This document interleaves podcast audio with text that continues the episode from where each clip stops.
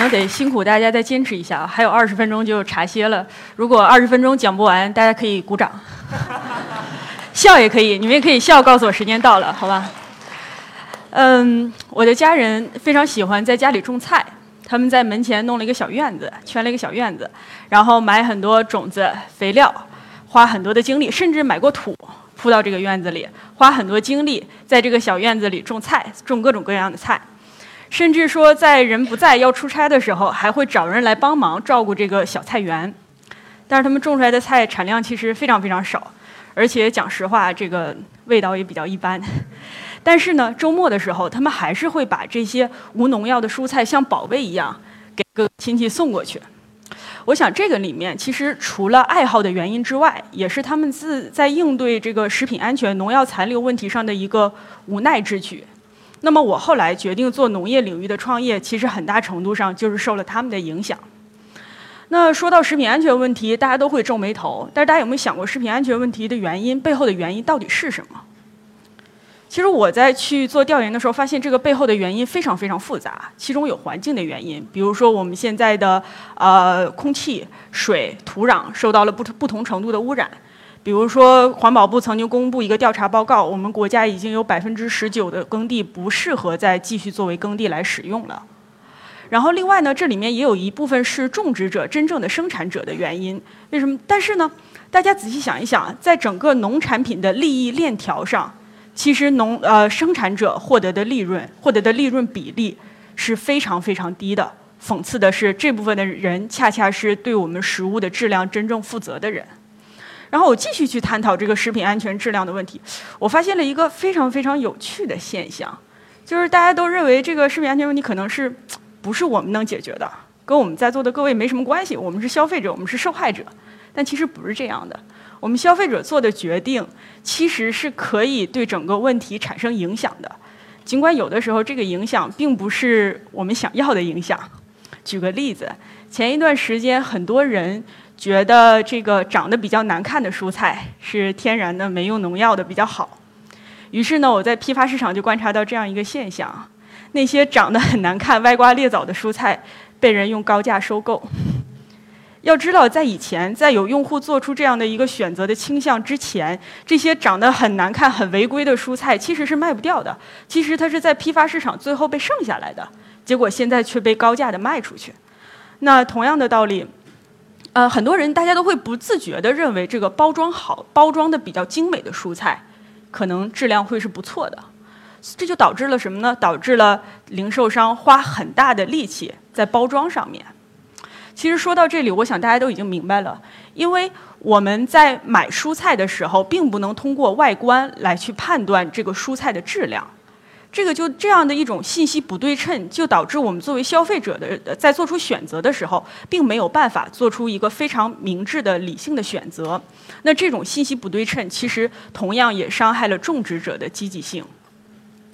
那怎么去解决这样的一个信息不对称的问题呢？有一种比较极端的做法，就是我前面举的我家人的例子，就是我干脆自己种。也就是说，我作为消费者，我要百分之百的参参与到种植过程中，我不再无能为力，我要自己动手来保卫我的食品安全。这个想法非常好。然后最近在上海，像是在阳台种菜呀，在家里种菜，其实也越来越流行。可能在座的很多人都在家里有种菜，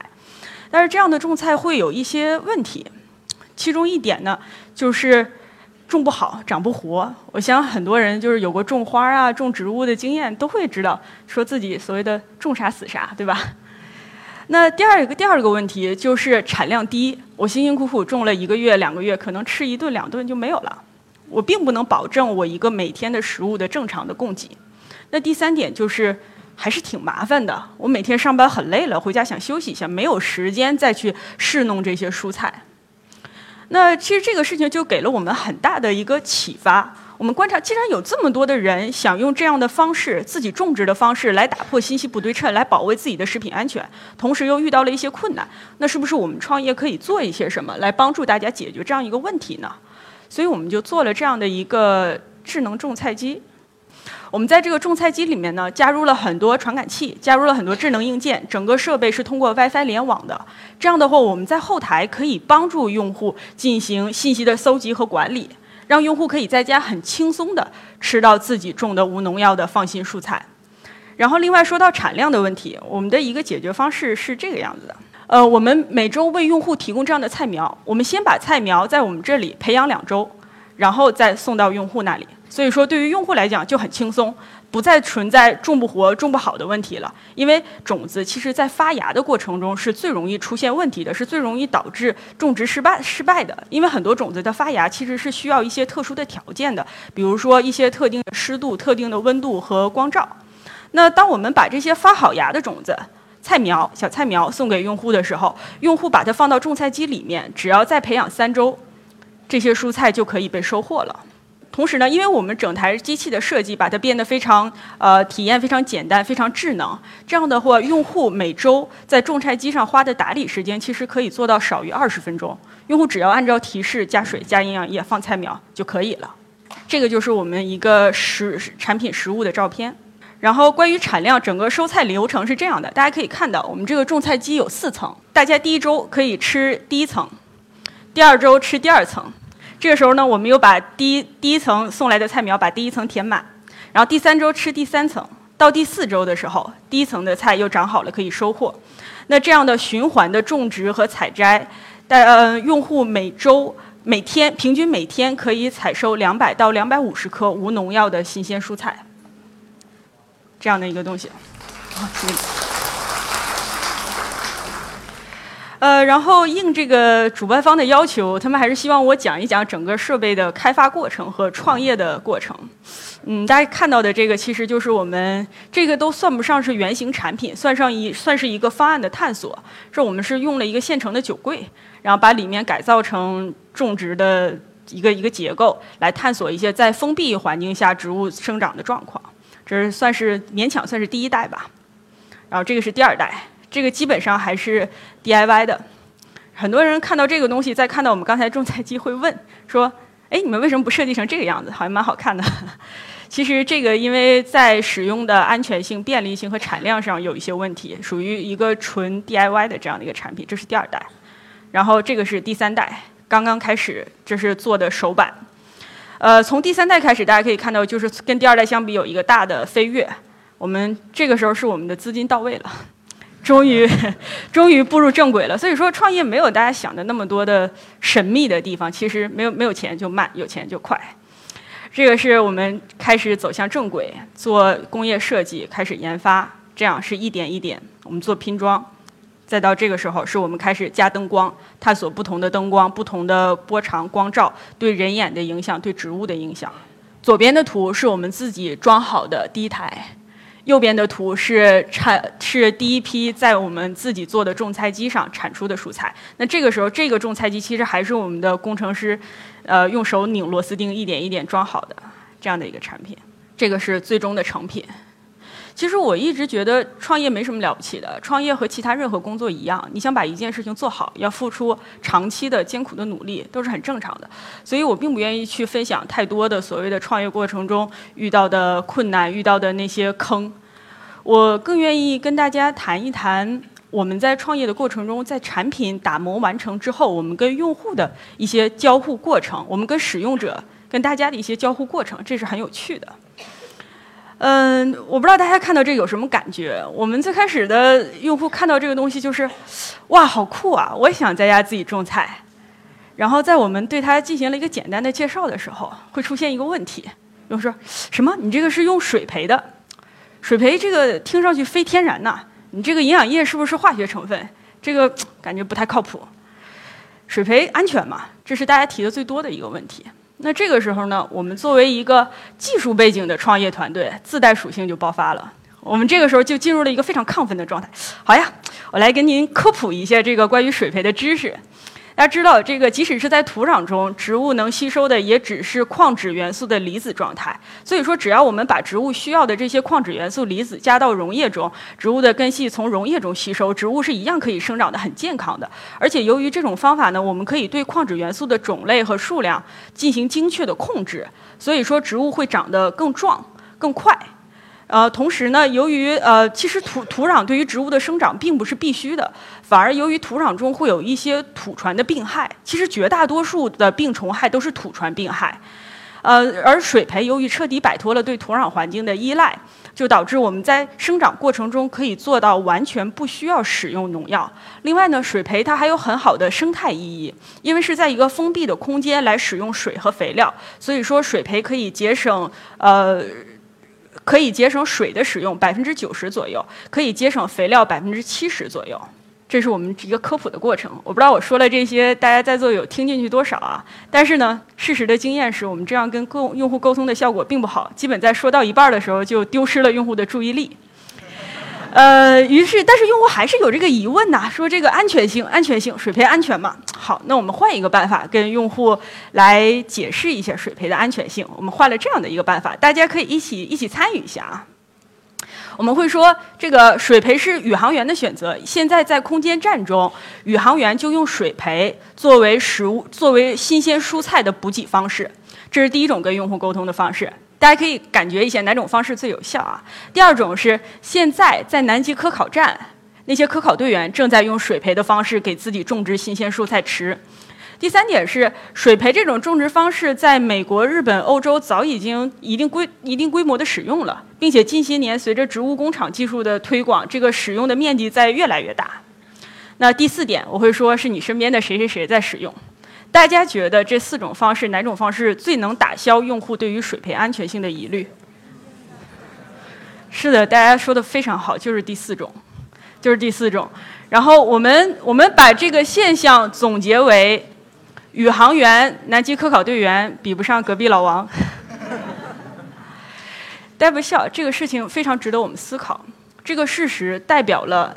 人们，代表了整个社会现在的一个信任环境和大家对于新的信息处理和接受的方式，这点是非常重要的。其实我觉得可能是由于我们文化的因素导致的，在大家面对一个新的问题的时候，经常会倾向于我要向回头向过去，我要向经验中寻找寻找答案，寻求解决方式。我们要回归传统，我们要回归天然。但是我想说的是，当我们面临的是一个新的问题，当我们面临这个问题的时候，所有的外界条件都跟之前不一样了的时候，或许我们应该去向未来，向技术。来寻求解决方案。举个例子啊，大家看一下，左边这个是十七世纪的西瓜，这是从一个画家的画上面，大家终于可以看到十七世纪的西瓜是什么样了。然后右边这是我们现在的西瓜。我们之所以能吃到现在的西瓜，其实是要感谢以前的人用了一些在他们当时看来非常新的技术，去对西瓜进行选种、育种、培育，才导致我们现在可以吃到这样的西瓜。换句话说，在我们讨论。做在我们讨论这种西瓜应该如何提高产量、如何不用农药的生产的时候，是没办法向十七世纪的人求教的，他们的经验、过去的经验在这个问题上是不管用的。嗯，那这个问题其实整个下来还是还是让我们很感慨，让我们让我们摆脱了这个理工科人容易有的一个思维习惯。我们发现，其实在座的各位，其实大家不不单单是消费者，大家其实是决定者，其实是由你们决定了我们想用什么办法解决食品安全问题，是由你们决定了我们的未来农业会是什么样子。那我们有菜呢？我们有菜其实也不单单是一个产品的提供方，是一个服务的提供方。我们其实要做的是把未来的农业展示在大家面前，并且引导大家去去选择，去跟我们一起解决食品安全的这样的一个问题。那有了这样的认知之后，我们也发现非常幸运，我们在创业的过程中，在产品推广的过程中，有越来越多的人认同我们的理念，认同我们所勾画的这种未来农业、水培农业的一个一个一个呃远景。我们得到了大家很多的支持。举个例子。呃，我们的第一个用户，第一个用户是一对夫妇，他们有两个孩子，叫呃 Robert 和 Dream 两个人。我们刚开始的时候，产品还有一些不稳定的地方，前三周我们一共上门维修了五次。但是这，但是我们这第一个用户并没有因此而生气或者是退货，相反，他们还愿意花整晚的时间跟我们聊微信，一起讨论产品的使用感受，一起讨论产品应该如何改进，甚至说在他第一次收菜的时候，他发了条朋友圈，很多人就看上去点赞，然后有他的邻居就就就非常非常喜欢，他就把那个邻居请到家里来现场看一看这个机器到底是什么样子的。然后还有一个故事，是我们第一个商业用户，一个餐厅。当时说那个你这东西好像挺有意思的，我想到现场看一看，在哪里可以看。这个时候我们还在一个居民楼里办公，觉得这个实在是没办法邀请人来看，这就非常感谢我们也是一个早期的用户，呃，把他的会所提供提供出来，然后我们在会所见的这个客户，然后继续做了一些沟通。呃，然后还还有一件事情，有一天我们接到了一个一个英文杂志《上海 Family》，上海 Family 的人给我们发邮件，说之前在活动中见过我们这种水培的种植系统，觉得很很有趣，想在杂志上给我们做一个免费的推广，就是这个样子的。尽管最终的版面不大，但是这种主动找上门来的免费的推广，还是让我们非常非常感动的。我说的这三个其实只是例子，在我们一路走来的过程中，有非常非常多的用户在一直的支持我们，给了我们很大的帮助，我们一直非常非常感谢他们。刚才一直在讲说未来的农业，未来的农业是什么样子的？嗯，我给大家看一个短片，让大家了解有一个直观的印象。Bet you thought the only way to grow lettuce was in a garden. 大家看一下，这个就是水培的农业生产方法。这个农场用的方法是深叶流，就是用一个比较比较深的营养液池来对植物进行培养，上面有一些植物的漂浮，整个过程非常现代化。大家可以看一下，它这个是生生产的生生菜，非常非常大的生产规模。这些生菜全都在浮板上面，固定在浮板上。这个是播种的过程。播种的效率非常高。他现在拿的这个板是一个，下面是一个真空的装置，这个板上面有很多孔。你看，这些种子现在就被真空吸到了这个孔的里面，这样子。然后他把这个育苗块盖在上面，倒扣在上面，然后再翻过来。然后把真空去掉，这个时候种子就会掉到这个育苗块之前挖好的孔里面，效率非常非常的高。大家可以想象一下，如果是你一个一个往里放，这效率恐怕低很多。这样，对。当这些育苗块被呃，当这些当这个播种过程完成之后，现在这个是传传送带非常自动。这个是浇清水，要把这个育苗块呃湿湿透，湿透之后就可以把它放到浮板上去做漂浮了。来给你看一下，就是这这个样子的。这样，嗯，大概在在这个里面，在这个漂浮的过程中，大概要待呃四到七天左右。基本上在第四天左右的时候。对，这个规模是非常非常大的，要隔隔一段时间去浇水，保持育苗块的湿润，然后慢慢看到这个种子一点一点的发芽。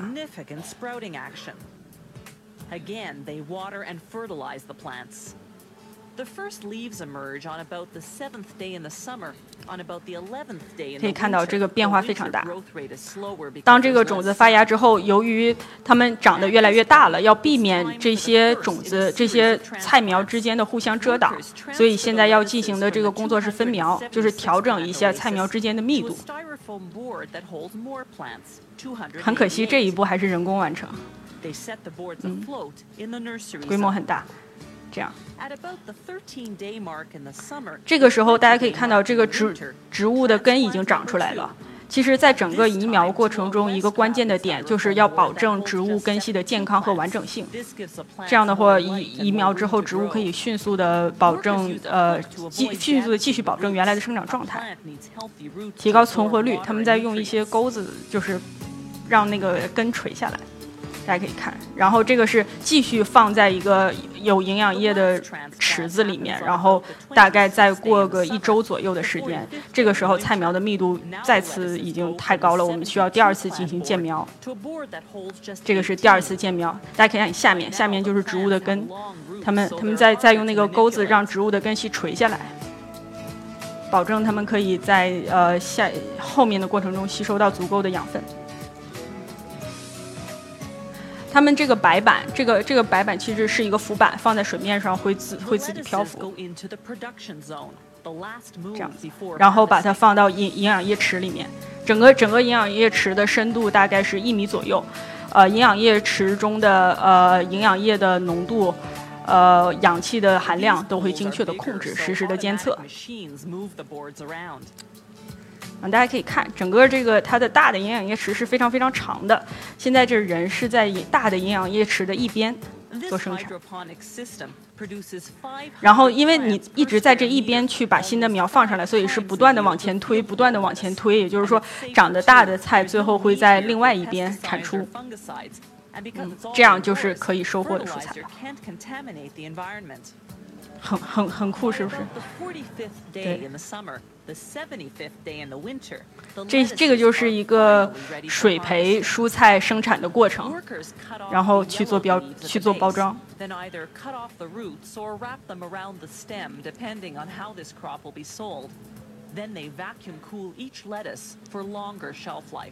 去做包装，然后这个就是大家在国外很多买到的蔬菜的样子。大家看到这个有什么感受？很酷，是不是？是不是由大家来决定？不知道你们想不想要这样的未来农业？其实，真正的农业上面科技的发展，除了大家看到的这种形式之外，能做的一些看不见的细节的研究还有很多。比如说，对于整个环境温度参数的更精确的控制，对于每种植物的生长模型的更细致的研究。所以，我们的，所以我们有菜的志向，并不单单是在一个智能种菜机上。我们还希，我们接下来还希望在城市的空地、城市的屋顶做更大规模的生产，为更多的人提供无农药的放心蔬菜。但是呢，我真正想说的是，我们如何解决食品安全问题？未来的农业到底会是什么样？取决于你，取决于在座的各位，你们每一个人的决定。好，谢谢大家。